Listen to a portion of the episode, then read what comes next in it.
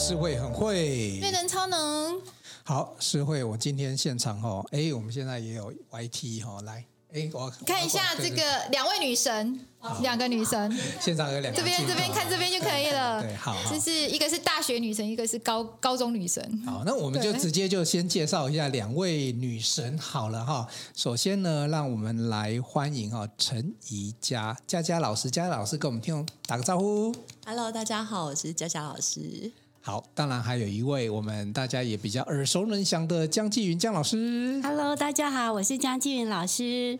好，今天呢，我们现场坐了好多位老师哈，诗慧也是老师啦哈，然后我也在教学的嘿兼职的一个老师然后，哎，诗，我先问你哈，嗯，你知道我手上拿这个卡吧，嗯，这个盒子，这个上面为什么我要找了佳佳老师刚刚签名？你知道吗？因为她比较漂亮。比较漂亮，怎么会拿一个塑胶盒来签呢？哈，这个其实这个这个壳子哈是是有关的。等下我们来这个访问当中，我们来这个解谜哈。那我先跟大家介绍一下，就是佳佳老师现在是高职的老师，是大安高工的国文老师。对对，呃，佳佳老师可不可以先跟听众朋友介绍一下哈？你现在是老师，你当了多久的老师？你的一路上是怎么简单的过程，跟大家简单介绍一下。好。呃，大家好，我是佳佳老师。那我是大安高工的国文老师。那我自己因为以前求学的经历，所以从不会读书到会读书。那那时候我就觉得，老天爷让我经历这个过程，然后让我成为一个老师，一定是有我的天命。所以在二十年前的时候，我就决定要去。我觉得当时跟我一样比较迷惘的孩子面前教书，所以这就是我选择去高工教书的原因。这样子。OK，嗯，所以老师觉得。高工会跟高中会有什么不一样？嗯、呃，我觉得以我看到的，我觉得高工的学生他们的学习的动机或者是学习的习惯就没有那么好，所以他们可能比较需要有人在旁边提点他们，然后给他们一些不同的思考跟启发。这样。好，正好现场坐了有曾经高工的妈妈。哦，对啊，还有另外一位哈，他在 Dana Dana 店长，他小孩也是高工，这样、嗯、对对对，听得很感动，感动就是佳佳佳老师说的是真的，就是。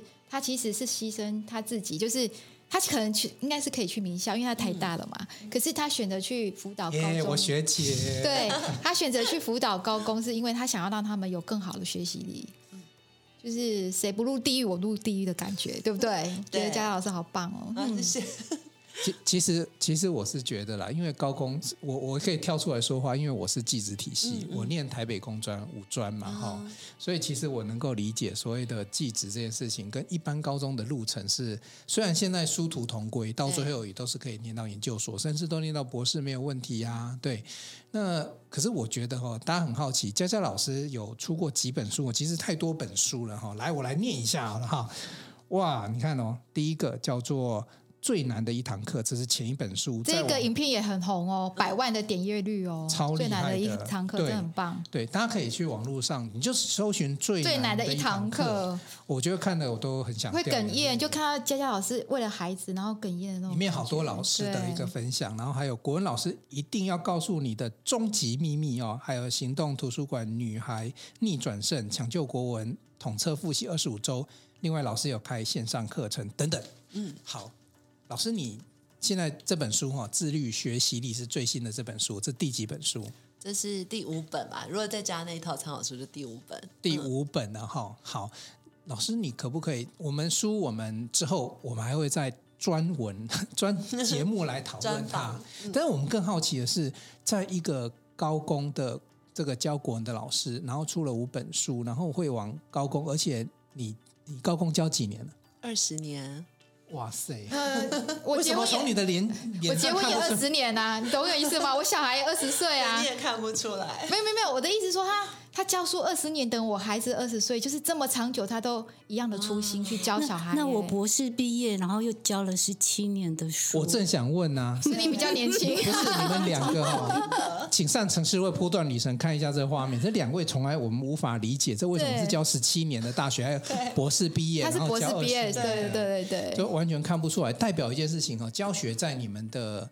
这个路，这个至少外貌上没有留下任何。可能每天都跟孩子在一起，最后一颗年轻的心。对，可是佳佳老师会想要花这么多时间在教学上哦。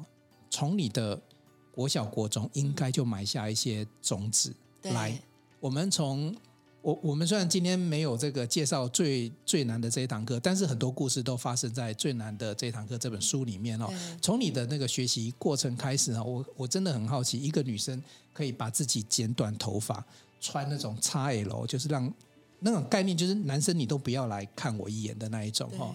那个学习的状况，可不可以从国中这边开始跟我们介绍一下？OK，好，我就是国中开始是从数学五分开始，然后倒数第三名，那平均那时候只有四十六点多分。那当时呢，我就是还当班长，当的不是很好，所以在我国一的时候，其实起步是很差的，然后还被同学罢免这样。那我其实后来是因为我爸爸带我去找一个补教名师，他就告诉我说，数学只要每一题盖起来算三次就会了。那我回家就很认真的把数学每一题盖起来算三次。那我就从数学这一科那开始不断的改变，然后呃改变了我整个读书的那个状况，所以就带起了读书的信心。之后等到我国二就变成全班第三名。然后数学考满分，然后平均九十六点多。大家回去就是每一题数学盖起来算三次就可以考一百分，这不是每个人做得到的。对，就是道理都是很朴素的，可是其实会做到的人其实不多。这样好，然后。我当时觉得这应该是我人生的高点了，就是突破了。可是殊不知，我觉得个性决定命运。就是当时其实我自我感觉良好，所以我就谈了一场恋爱。那谈恋爱之后，我开始成绩就退步。那时候是国二，国二的时候开始谈恋爱，哇 因为太漂亮了，我可以了解，太多太多人追了。对，佳佳老师真的很漂亮。一样，没有 没有，对对，就是然后呃，然后我觉得对方也没有害我的意思，对方其实蛮优秀的，然后也是相约一起谈菜啊哈。可是我觉得我的心很容易分心，嗯、所以我就因为谈了这场恋爱之后，到了我国三的时候，我觉得那个。心思不稳定，然后加上爸妈强行介入，好，然后加上自己读书那个新旧进度一进来，所以我就找不到我读书的感觉。所以在我国三升高中的那年暑假，我就惨遭落榜了。那我觉得人生就这样，如果你一直都在地狱，其实你不觉得怎么样。那人生就是从地狱到天堂，在掉落地狱的那一刻，你就会觉悟。所以我在那年暑假，我就彻底觉悟到说，我觉得人生最痛苦的感觉叫做后悔。那我当时觉悟到第二件很重要的事是，我发现每个人活在这世界上，不管你的身份地位、家庭环境，你都有四次可以改命的机会。那我觉得第一个就是我刚刚失去了这个国中考高中的时候，那第二个我发现就是高中考大学的时候，所以我就告诉我自己说，就是接下来我要好好的把握我第二个人生的转捩点。那因为我的家庭环境很差，所以我就觉得我如果不读书，我是没有机会的这样。那后来我就刻意，呃，我觉得第一个就是体会到人生的这个四个机会要把握。那第二件事情就是我彻底的在呃最低谷的时候反省我自己，然后我就告诉我自己说，我不可以再自我感觉良好，所以我就去念了女校，然后觉得非常后悔谈恋爱，所以就把自己整个外表弄得很丑，这样就是从 M 号。穿 M 号就可以了，就刻意穿了三 XL，然后把头发剪成呃到耳朵旁边。那我当时跟自己说，第一个是我不能再谈恋爱，所以我要念女校，然后把自己变丑。那第二件事情就是我觉得我要很脚踏实地，所以我每一科都买四本参考书在写。那第三个，我跟我自己说，虽然我是念夜校，就是我当时念的是北女的夜校，那我还是要每天很努力的读书，把握我人生转捩点。所以我高中的时候就做了一个。非常呃彻底觉悟的反转，这样子。哼，好，呃，这一段哈，其实我我我刚才跟佳佳老师说哈，这一段访谈呢，跟上一次我要访艾瑞克哈一样的状况，我脑袋突然不晓得要防什么，不是因为佳佳老师我挖不出来，是因为是因为佳佳老师太漂亮吗？因为现场三位啊四位美女坐在现场，我可能也是另外一。不是佳佳老师，还有姜老师哦，也是很漂亮的哦。这重点是，我觉得。嗯一个人的人生怎么有办法这么 too much？就是那个那个故事有这么多哈。那我我一段一段再来哈。我我刚才讲，刚才一开始就拿这个盒子，我特别拿各位，我不是我不是当生，然后找随便找一个塑胶盒子给佳佳老师去签哈。佳佳老师在国中的时候，从国小开始啊，家里是开工厂的，对，所以家里这个就是家里的产品，对对，所以对，所以你那时候下课。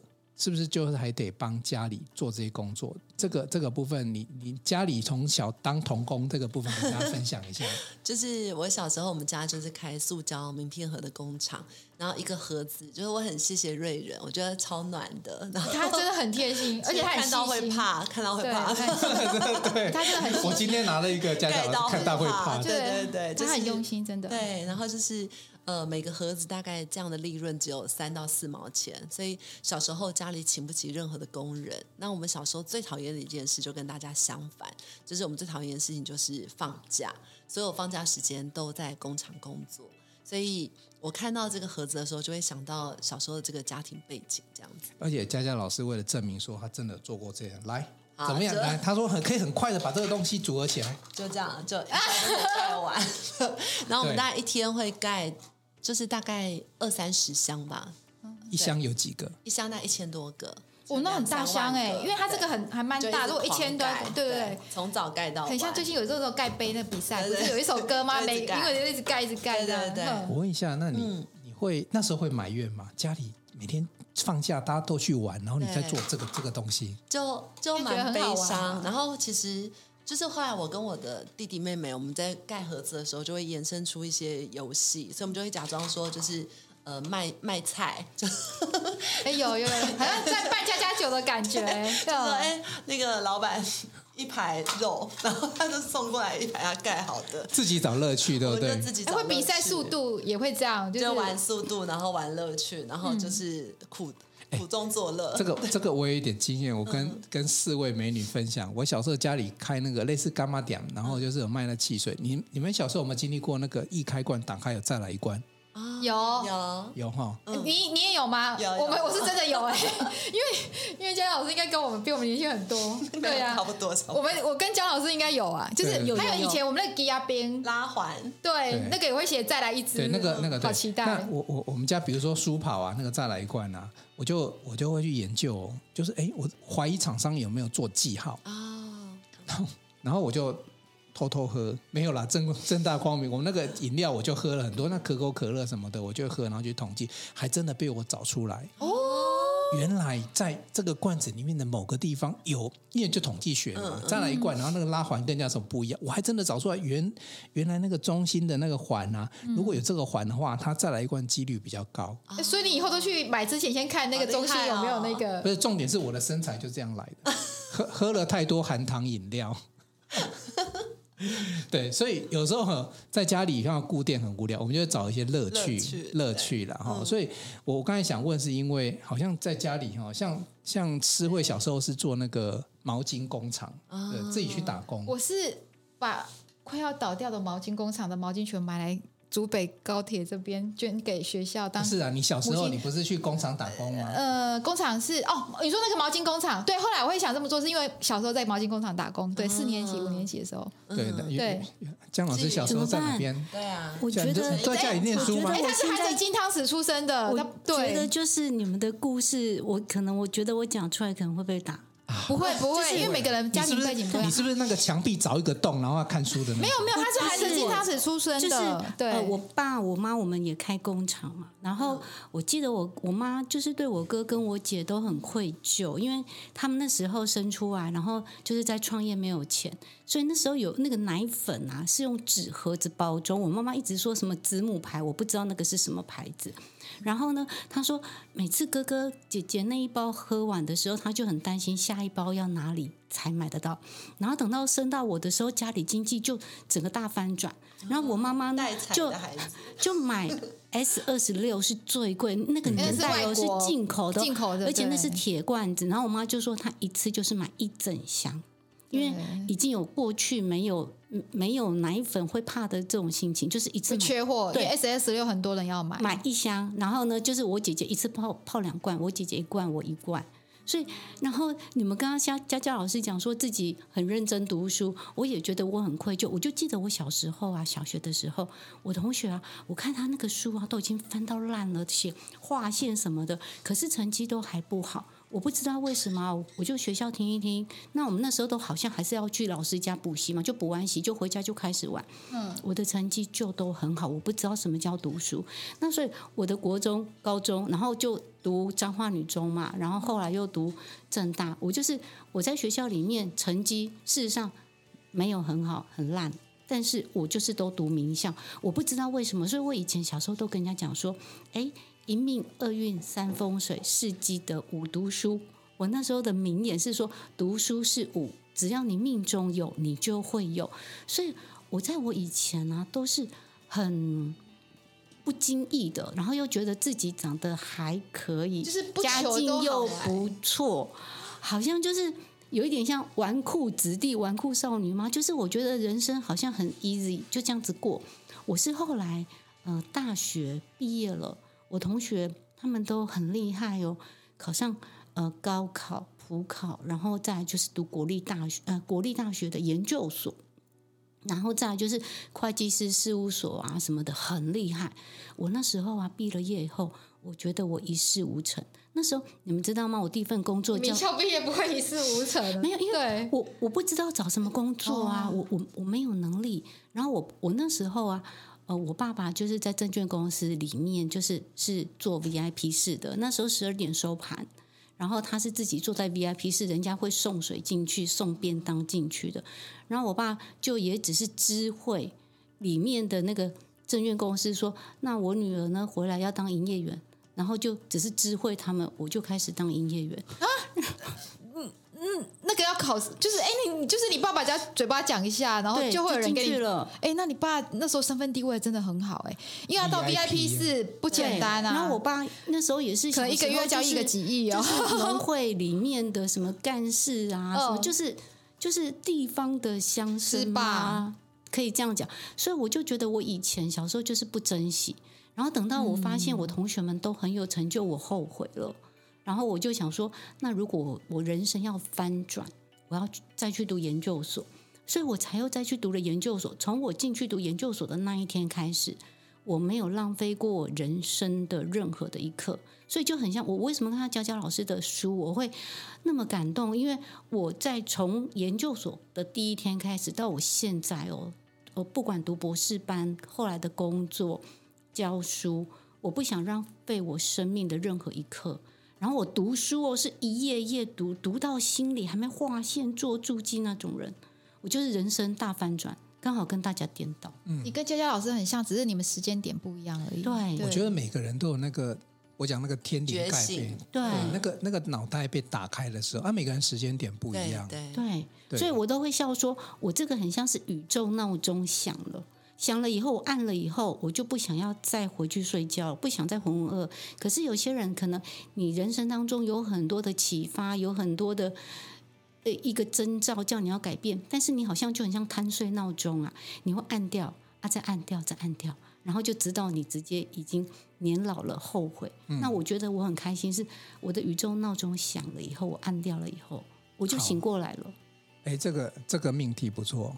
宇宙闹钟，我第一次听到有人这么说，我很喜欢。我没有听过番茄钟，嘿，今天听到一个宇宙闹钟。对，好，佳佳老师的宇宙闹钟还有想了一个小故事哈，我们也很想再听老师讲。嗯，一对哦，一对那个，那应该是在北一女。嗯，你说小我小的时候，是小学五年级。啊？对对对，对，哎，对我那时候很好奇啊，对啊，小学就有就有一对，然后那个仪队。那一次你很挫折，是对那个再帮我们分享一下。哇，这是第一次有人访到这件事，真的，我看了那一段真的 就是五年级被背叛的事。对，而而且老师还参与其中。对，就是我小学五年级的时候，因为我从小就长得很高，所以我四年级的时候就被破例参加了一队。那五六年级那个国小。也没有什么三 C 嘛，所以大家就很喜欢看那个校庆前那个乐仪队在那边练习。嗯，那当时我是指挥，所以就是每次练习的时候，指挥在最前面，然后大家就对女生来讲，一队指挥是一个非常高的荣耀，然后大家都看这样子。然后我当时就是非常的高兴。那呃，五年级的时候到了，那因为我每天晚上就是每天放学都要回家去工厂工作，所以我从来没有留下来留下来过。那就在这个运动会前一天的时候，我突然我爸爸妈妈说我今天可以留下来参与学校做海报，我就很高兴在那边跟同学做海报。可是，在做海报的时候，我就突然听到呃，怎么操场上传来那个指挥棒的那个铃声？那我就觉得很奇怪，因为那个指挥棒一直都在我手上，然后我每天都带着指挥棒来来回回，觉得很光荣。所以听到那个声音的时候，我就非常好奇的走到操场上一看，就发现老师正在指挥呃一队里面的另外一个队员，然后我就非常的惊讶，所以就很像现在看到人家就是抓奸在床这样，我就问老师说，你们在干什么？然后老师就告诉我说，呃，因为你的动作一直都不 OK，所以我就私下训练了这个同学。那你可以想象，就是对一个小学生来说，我觉得非常非常震撼。嗯，那我当时。呃，发现之后，等下哭出来啊！发现之后，我就嗯不知道怎么办，所以呃，我就立刻转身就跑掉了。嗯，那老师，我记得老师那时候已经大概五六十岁了吧，所以老师本来是在后面想要跟我解释，后来我实在是太震惊，我用跑很快，我记得老师还 对老师还回头去牵摩托车，然后追过来。然后追过来的时候，老师就跟我说：“嗯，他就再跟我解释一下。其实老师解释什么我已经听不清楚了。那我记得我当天回到家的时候就非常的难过。那我觉得我爸爸妈妈从小教我的一件事情叫做知足感恩、感恩、善解、包容。所以我回到家的时候，我爸爸妈妈就跟我讲说：你要感恩老师，因为老师已经让你提早进入一队了。然后你要知足，这样。所以我觉得我那时候年纪很小，遇到这样的事，其实。”并没有被好好的接住，对不起，嗯。然后后来第二天来到学校的时候，嗯、呃，我觉得老师当时也不太会处理，所以老师可能就觉得，反正我都已经知道了，所以就是在第二天就是运动会嘛，然后要上场前五分钟，老师就突然把大家找来，然后就直接呃把那个预备的那个人，他就说今天就换你当指挥，然后陈一佳你就。改成他的位置，那我记得当时大家都非常非常错愕，然后老师只简短的，因为马上就要上场了，所以老师就很简短跟大家说，呃，陈一佳因为他都一直指挥不 OK，所以老师私下训练了别人，然后他也同意了这样，所以我就在大家一片错愕的时候，就突然被换下场。那我觉得那个位置非常的尴尬，因为那个位置我记得很清楚，就是左边第一排的第一个位置，所以那个左边第一排第一个位置就是全校同学。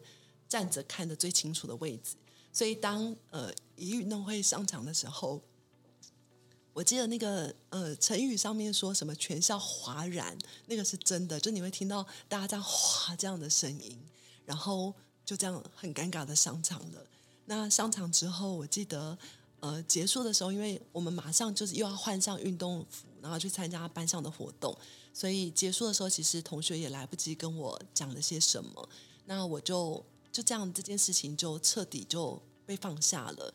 那放下之后，我觉得我那一刻开始，嗯，我就觉得，嗯，就是很害怕背叛。然后我就觉得，后来我觉得默默的，我后来长大之后，我觉得我虽然还是一个很有爱的人，但是，嗯，当我跟别人很好很好的时候，我觉得我内心随时都是准备着要离开的，然后就是保护好自己的。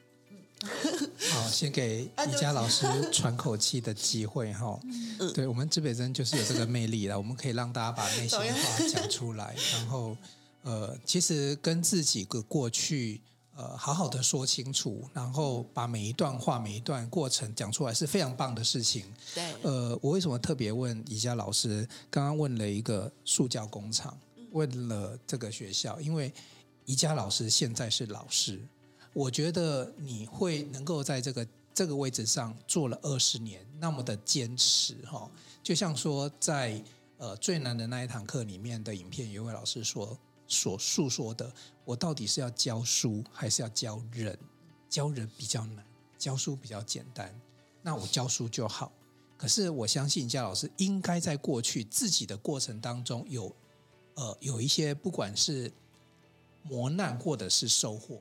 会让你成为现在的你。对，对，其实我那篇文章的标题叫做《大人的一个决定是小孩的天堂或地狱》。嗯，然后我觉得，就是我现在回头看啊，其实，嗯、呃，我其实蛮感谢的。就是我觉得老天爷让我经历这些，都是让我变成一个比较柔软的人。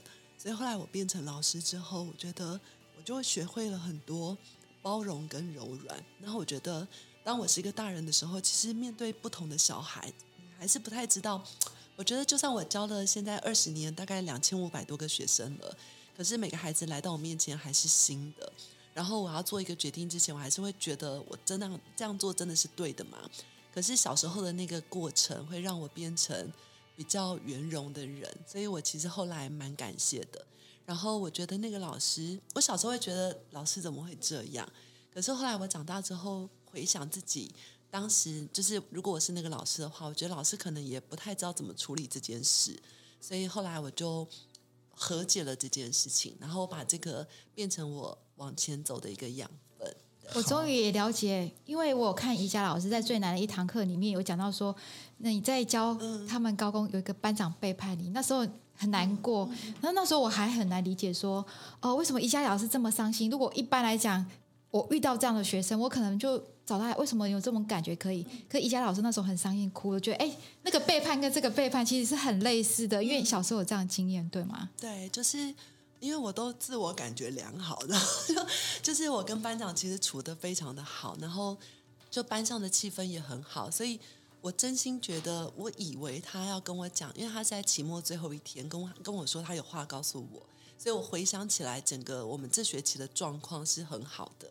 然后我就想说，哇，这个班长果然跟其他班长不一样，就是期末还跟长官做 工作汇报。然后就以为他会跟我讲很多，就是我这这学期怎么把他们带起来的这些赞美。因为我们班是从就是高职生，其实从不读书到读书，然后从本来可能态度很差到人家称赞，所以我以为班长跟我讲这些。那当他突然跟我讲说我是个很烂的老师的时候，我觉得第一个是我非常的错愕。那第二件事情是，我觉得对啊，就是那个背叛的感觉吧，又浮上来。对，然后因为他跟我讲说，不止他这么想，就是全班同学都这么想。那我记得当时就是有几个我们班的学生在远远的地方等着我，然后他们都在对我笑，所以我那时候就觉得，我不知道他们的笑是什么笑。然后想起自己付出很多，今天被讲这种话的时候，其实蛮难过的。所以在影片中就想说，就是。我连站在台北，站在那个学校都觉得很悲伤，因为你不知道你到底怎么了。这样对，我想补充一下，我觉得就是其实我跟佳佳老师，我们真正认识大概是今年暑假的事情。那时候我去听他演讲，也是从头哭到尾。然后，也许今天我们两个从来没有一起被访问过，但是我我要讲的就是啊。我觉得我们两个走的路叫做殊途同归，就是我真的也觉得不要脸了，我也觉得我自己是一个很有爱的老师，但是我觉得我们老天爷，我觉得每个人的功课都是不一样的。我的功课，我受的训练，然后要达到这样的走到这条路，跟你要走到这条路，我们得到的磨练是不一样的。我觉得我要讲的就是，我一直来，我都是一个很感恩、很感恩、很知足的人，因为我觉得。我们刚刚不是讲吗？一命二运三风水四季的五读书。我的读书是放在五，可是我都一直读到很好的学校。虽然我过程当中成绩都不好，然后也都在玩，但是啊，呃，我为什么会想要当很好的老师？是因为我从小到大。我真的觉得我遇到的每个老师都好好，可能我个子小嘛，我都坐在第一排，第一排的最中间最前面的位置。然后因为妈妈对老师也都很好，因为我觉得我妈妈是一个很善良的人，她逢年过节就是会帮我们准备好礼物要带去给老师。但我们也不能讲老师不能收礼这件事是不好，但是尊师重道是我妈妈教我们的嘛。然后我们都这么尊敬老师，所以我从小到大。就是都遇到好好的老师，对我非常好。那我举一个例子给大家听哦，就是我当时我真的要当大学老师，我刚进去的时候，我曾经遇过一件事情让我非常震撼。有某个老师，他跟我一样，就是也都新进老师，他竟然跟我讲了一件让我不太能够接受的事。我不我不方便讲是什么事，我就觉得天哪，我们当老师的人不就是要对学生很好？给他们所有的这一些，我们能够得到的，就是我们应该要尽我们的全力。我们有能力读到博士毕业，然后又能够有这个老师的工作，他是多么一个骄傲的事情。我们应该要善待学生才对。他教我的是比较像是要去呃剥削学生的某些的利益。那这在我的人生的过程当中是不可能的，因为我的老师每个对我都那么好，他们有国科会的计划，什么钱全部通通，甚至我们没有做事情都是给我们的。然后那一次让我很生气，我就决定我要跟他分道扬镳，我们要走在不同的路上了。然后你知道为什么吗？我后来我觉得人生都是一个一个不断的反省，不不断的你去思考，哎，老天爷到底给我的这些是要做什么？你知道吗？我自己在当老师之前，我我就跟我自己讲，哎，以前老师们对我们很好的地方，我要学起来，我要这样子对我的学生。那如果老师有哪些地方是对我们不好的地方，我要知道，我不能让我的学生也有这种不好的感受，我不要。所以我一直都是在这样做这样的调整。你们有没有听过那个有些媳妇就是被恶婆婆给欺负了？你知道吗？这个媳妇她以后变成婆婆以后，会有两种婆婆，一个是。自己明明你以前你都被欺负的人，你怎么当婆婆以后，你变本加厉去欺负你的媳妇？那另外一种人是说啊，我以前就是被我婆婆欺负的人，那我现在呢，要好好的爱惜我的媳妇，我不要让她跟我一样有这样不不好的感受。那我要知道说，哎，为什么那些有一些变成是二媳妇，有变成二媳妇的二婆婆的媳妇，他们为什么会这么坏？因为如果你以前你都是在爱的环境环境下长大的人，你不知道怎么去使坏，你不知道怎么去欺负别人，那所以我就是在这样的环境之下，我不知道要怎么去欺负别人，所以我就可以在一直很善的环境之下，我又继续去散发出我的善。那当然后来我觉得老天也要给我考验了，我也曾经遇过，大家都看江老师很开心，我其实事实上我在我的。呃，教学生涯里面大概有六年的低潮，那种低潮大概是大家完全不一样。我在外面我会穿穿着打扮很漂亮，跟佳佳老师一样，就是很漂亮。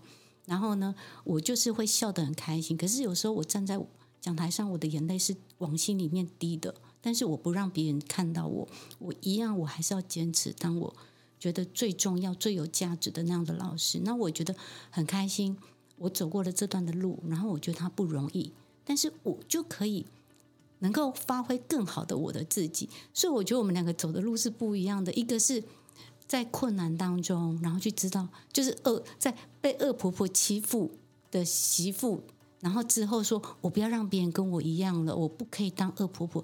那我是一个在一个好婆婆 家的的媳妇，然后之后我也是带着爱说，哎，那我要好好爱惜我的媳妇啊，我要当一个很好的，让她觉得说她真幸福。那我觉得我真的就是很幸福，我以前老师都对我好好，所以我就能够有爱的力量，然后呢，去照顾我的所有的学生。我以前有个名言，就是。不好意思，这不能在外面讲，会被打。就是，那你现在还公开讲？那我还我可以离开学校，我可以讲啊。这个名言，这个这是我自己安慰我自己的。这世界上啊，不缺再多一个会做研究的老师，但是很缺愿意关心学生的老师。所以我放弃升等很多的事情，我也不会去争功，求很多的名利，因为我知道什么样的老师才是我想做的。嗯，哎。这边真想要做一件以前从来没有做过的事情，我可不可以让两位老师拥抱一下？哎，对，都经历一样的经历，真的，而且他们两个都是有爱的老师。刚才江老师讲那个京剧说，世界上不缺老师研究的老师，但是缺有爱的老师。对，这真是姜老师的金句。我们录那么多集，有两百一十几集以来啊，我觉得当然很多人在这边真情流露，但是我们真真的现场做了两位老师，虽然不同的路径。可是我觉得我们都是往善的地方出发。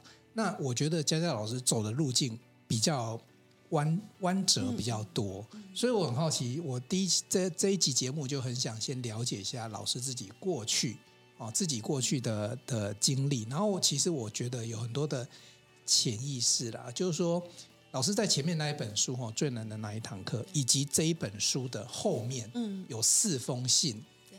那我刚才 Dana 看书，我就跟他讲说，Dana 可以先看那后面四封信，那四封信看的都是锥心刺骨。我跟你讲那个故事啊，嗯、我看了以后，我看到一半我看不下去，就跑到我的床上去滚一滚，哭一哭，然后我再回来继续看哎。我就是这么性情中人，我觉得太感人了。真的，因为确实哈，因为我们在教教育教学的路上哈，太多太多案例。刚刚提的只是其中一个嘛哈，班长的故事可能大家都会听过哈。然后我我想知道哈，呃。那个都是有一些磨练跟责任，但我有另外一题，我想要问一下，让老师稍微现在回到比较开心的 的状态里下，我都可以。对，因为那是一个，那是一个，嗯、因为会有一些磨练的过程，但是一定也会有一个光明灯。对，对我常常讲说，天边的月亮引领你的前进。老师在整个教学的过程当中，自己学习的过程当中，有没有哪一位老师是你很想？模仿跟学习的对象，嗯就是、为什么是他？就是、我猜一下，看跟我想的一不一样。好，你先猜吗。有一位穿旗袍的老师，对，对就是我高中的国文老师。然后.呃，我觉得高中国文老师，呃，就是他让我，我觉得他的打扮让我很震撼。就他当时穿着旗袍来，然后他读了非常多的古文。可是因为这个老师他的内蕴非常的深厚，所以我觉得他让我在那个进高中那个最迷惘，然后觉得自己无比失败，准备要重生的那一刻，我觉得老师用古文课本的知识。他让我知道说，原来国文课里面所有的课文都是跟人生是相关的。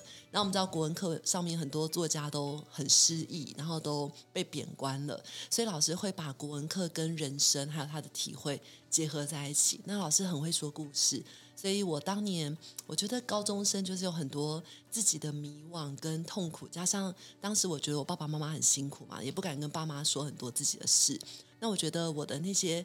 小心事都透过老师的国文课得到很大的力量跟启发，所以我记得我们小时候那个国文课本很小一本，国那个编译馆出的，那前面有一页白色的，我那一页上面都写满了老师上课的金句，那老师就是我人生的一个模仿对象，包含老师的字，我都是刻意去模仿老师的。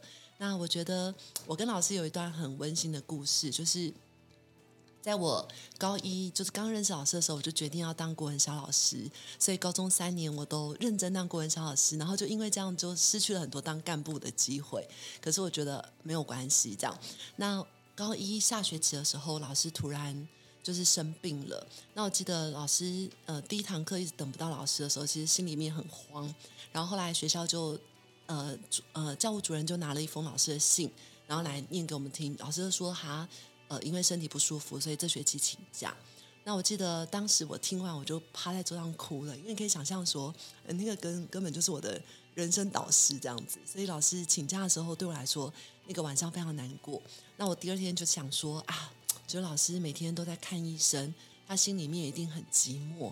所以我记得我第二天就去邮局买了一百封的明信片，一百张明信片。那我就想说，老师每天。呃，下午的时候他就会收到明信片，然后他每天就会有一个期待，所以我就开始每天写一百封明信片给老师的日子。然后，其实我高一的作文常被老师批评，就是写得很烂，然后很流水账。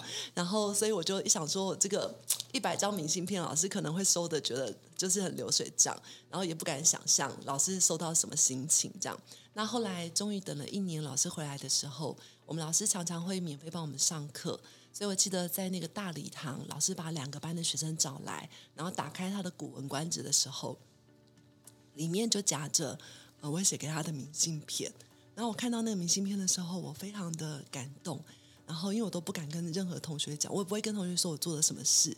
那老师就看着我，跟我们大家说，他说在他这一年生病的过程里，他最高兴的就是每天下午。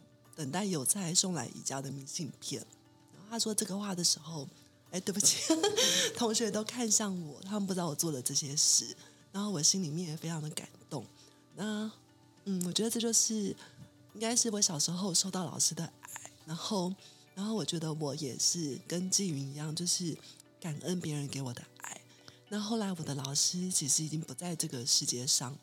可是我觉得老师对我来说是一个人生很重要的指引，因为后来到我长大之后，就是就是我觉得身为一个乖孩子，其实他身上有很多的枷锁，然后他不知道什么时候可以把这个枷锁放掉，所以是我在出社会之后还跟老师保持联络。那有一次老师，我忘记我写了什么东西给老师，大概就是我当时的一些烦恼。老师回我信的时候，他就送我三句话。他跟我说：“呃，宜家老师认识你很久了，然后他说你这辈子就是很乖，很会帮别人付出。所以老师送你三句话，就是希望你这辈子永远都要记得要勇敢逃逃跑。”马上逃，还有立刻逃。他说：“你一定要学会逃跑的智慧。”然后我记得我看了那个信的时候，就当场也是大哭，因为我觉得如果没有一个大人告诉我可以逃，我是不敢逃的。所以我很谢谢老师，因为很懂我，所以在那个刻那一时刻，就是解开我人生的枷锁。我后来当老师之后，我也很会帮学生解开枷锁，所以我觉得。爱是一个流转传承的过程，然后就像纪云刚刚说的，因为你小时候得过了这些爱，所以长大之后你遇到同样的灵魂，你就会知道怎么去爱他，然后帮他解开身上那个很沉重的部分。所以我到现在都非常谢谢老师。然后 我从宜家老师身上，其实这个老师让你得到救赎，因为你说你国小老师背叛，还有。我觉得后来你可以在那个班长背叛你的时候，你可以很勇敢站起来，要感谢这个老师，因为他让你体会到说，原来爱的背叛是没有关系，因为在这个老师身上他给你的爱多到你再也不会害怕背叛。所以后来你遇到被背叛很多，可是 对啊，可是你都可以一次一次站起来战胜这些背叛。对对啊，我讲哦，好棒哦，今今天啊。我们两个真的是对照组哎，我们没有蕊过。他刚刚讲国文老师穿旗袍那个老师嘛，我不是说我小时候都不读书吗？我高中的时候，那时候我们那个年代就是那个服装仪容规定很严格啊，头发不能刘海。我以前就是故意偷刘海，然后教官要抓我，然后书包放很长，然后我的制服我们要自己偷烫三条线，所以你就知道我那个时候是很爱玩的，很爱漂亮的。我没有办法接受那个很古板的人。我告诉你们，我大学啊，我可以上师大国文跟台大国文，我都可以上。但是我就立志，我跟国文不要有关系，因为我高中的时候，我高一，我的国文老师呢，就是穿着旗袍走进教室，字正腔圆，告诉我我的名字叫什么，可是我有个笔名，然后呢，就开始讲这一些东西，我就觉得我真的已经被他。就是我觉得这世界对，然后其他的老师没有人这样子啊，所以我那时候超级无敌讨厌逃避国文的。然后我跟我自己讲，我以后一定不会当国文老师。然后跟你们更好讲更好笑，我大学联考的国，你看你很认真说国文，还被老师讲说你写的不好。我国文我大学联考国文考八十三点七吧，全国前十。我们那时候不是有都排行，应该前十。我的国文作文好像考，我们那时候四十分，我考了三十二还是三十三，没有人听过比我更高分的。你看这个人生有没有觉得今天我们没有讨好？但是我们是不是今天要来对照组？然后再来再来，刚刚你看哦，今天在我们访问之前刚好聊到啊，孙悟空里面有好有好多角色嘛。那个怡慧老师在他的新书发表会里面有讲，那时候。佳佳老师他说他要选白马，嗯、我就反映出来了吗？你要讨所有的人就把担子放在你身上，我们演我们的戏好开心，你就默默没有戏份，你还要帮我们谈那么多的，就是就是驮那么多的经书，还有所有的家当什么都在你身上。哎，真的哎，如果你把那个经书什么东西都把它丢掉了。《西游记》这一出戏没有办法了，我们没有取经了，我们的文明没有进步了。谢谢你，佳佳老师今天可以在这边真情流露哦，这这些都演不出来的，这个都是内心内心真诚的抒发。而且我知道为什么今天指北生要访到佳佳老师哈，这个讲个玩笑话，因为那个白马都是沙悟净牵的，因为他是最小的。你要说你是沙悟净吗？所以我去牵了佳佳老师。你要选哪一个？就是有有白马，然后孙悟空、猪八戒、沙悟净，然后还有唐哎，还有唐三藏，然后还有那个如来佛。我也选猪八戒。真的，我很喜欢猪八戒。猪八戒本来是美男子，对，他他也是啊。嗯，我很喜欢猪八戒，真的，我觉得他就是他是有料的，嗯，只是说比较胖，就是有料。对。啊，然后我是选孙悟空，对，就是就是要 给归给拐，哎，七十二变，哦，好，呃。如果听众朋友不晓得我们讲什么，我们下次再来讲一集《西游记》好了。对，呃，我今天其实哈，我要访这一集的时候，我内心挣扎很久。所谓的挣扎，是因为。呃，佳佳老师有太多太多的故事，那我要从哪个地方去了解？所以我今天内心只想要了解一件事情，就是佳佳老师在不管是这几本书里面去阐述自己老师这个角色背后的真正原因，其实呃，大概也跟我想象一样，就是背后有刚刚的那一些故事，有很多的挑战磨难，但是也有引导，让你成为老师那个人。其实我我的。我的工科的指导教授现在在天上，所以我书本写出来的时候啊，我是拿到金宝山，在他宝塔面前，就一个男生一直掉眼泪，但我要看看先旁边没有人，找周间，男生比较好掉眼泪。但是我掉完之后，其实我是要告诉教授什么？其实有一阵子我一直不敢回去找教授，因为他是工学院的老师，然后我是不孝的子弟，就是不在台积电发展，然后出来，然后要搞什么导演啊、纪录片啊等等。可是我。有这本书之后，我去跟老师报告说，呃，我也算做出不同的成绩出来，所以我这时候会来再看你一下，然后再跟老师报告。所以每个人的人生当中一定会有影响你的那位老师。我让听友也去思考一下，如果那个老师是影响你的话，那你好好去思考一下他当初给了你什么。那如果说你想要当老师，一定也有一个你可以模仿或仿效的老师。我我自己在大学兼课。那么认真教，也是因为曾经有一个台北工专的老师，你知道吗？他头撞破了一个洞，包个绷带，他就一样继续来这边写黑板板书。我小时候看到那个时候是学生时代看到的，我就觉得天哪！如果我要当老师，我要当这一种，用生命在教学生那一种。所以你说真的是教书还是教人？我觉得对我来讲，我很难抉择，是因为我都想教，可是那付出很大很大的心力哦。好。呃，我我想今天这一集哈，我们先暂时先先这样子聊佳佳老师。我建议大家哈，如果大家真的对于呃一个台湾的教学，其实佳佳老师谈到的就是教学台湾的教育的真实面，超级真实的，它就是现状。如果你家里有小朋友正在念国小、国中甚至高中，我更建议你好好去看一下，因为所有你在小朋友在学校看不到的事情。老师都会在最难的那一堂课里面那本书写出来，但是如果说今天家里有小朋友，像我们家里啊，我们都有那个要念高中的，有没有？我们就要需要去了解到，哎，自律学习力这本书，因为这本书真的。呃，除了除了可以看只读二十趴学姐的高分应考数之外，我们也可以看看佳佳老师怎么样告诉大家怎么样专注。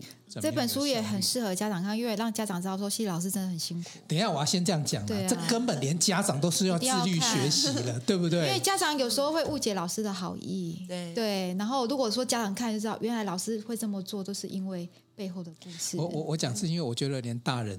的自律都需要看，所以其实不是这本书，我认为不是写给学子看的。我觉得更多的时候是家长或者是我们自己，我们自己在学习的过程当中。你们知道我为什么那么爱那本书吗？因为佳佳老师在讲，就是我因为小时候我都没有自律学习啊。但是后来我不是超级无敌自律，这里面写的根本就是我都正在实践的东西。哎，姜老师，你要不要出一本类似的书？我很想看。没有，可是如果教这个应该就是没有办法。我我我小时候没有这样子练过啊，嗯，所以很适合佳佳老师。可是我现在是以我自己，我已经都有了这么多我这么幸福的人，所以我想要教的是大家。理财的方法啊，所以我们两个要做的事情是不一样的。对，但是都是一个好的工具。嗯，而且我觉得很棒一件事情是，有很多的方法，佳佳老师整理好了。其其实我是很爱书的人，我不太喜欢在书里面画来画去的。哦，然后哎，我第一次看到你书里面有画重点哦。不是，没有没有，它是另外一个白纸。你看，我刚才看到很感动。我就我只能几乎每一页它都夹一个白色。这个太精彩了。所以我们一定要在一期节目跟佳佳老师好好请教这个自律学习力这件事情。好，我们今天就到这里哦，爱你哦，谢谢，拜拜，好，拜拜，下一期见喽，拜拜。拜拜。想与故事超人分享你的心情吗？来信请寄到新竹县竹北市高铁东二路六号五楼，指北针故事超人收。我们将在节目中找时间回复您的信件，详细的地址资讯请参考节目资讯页。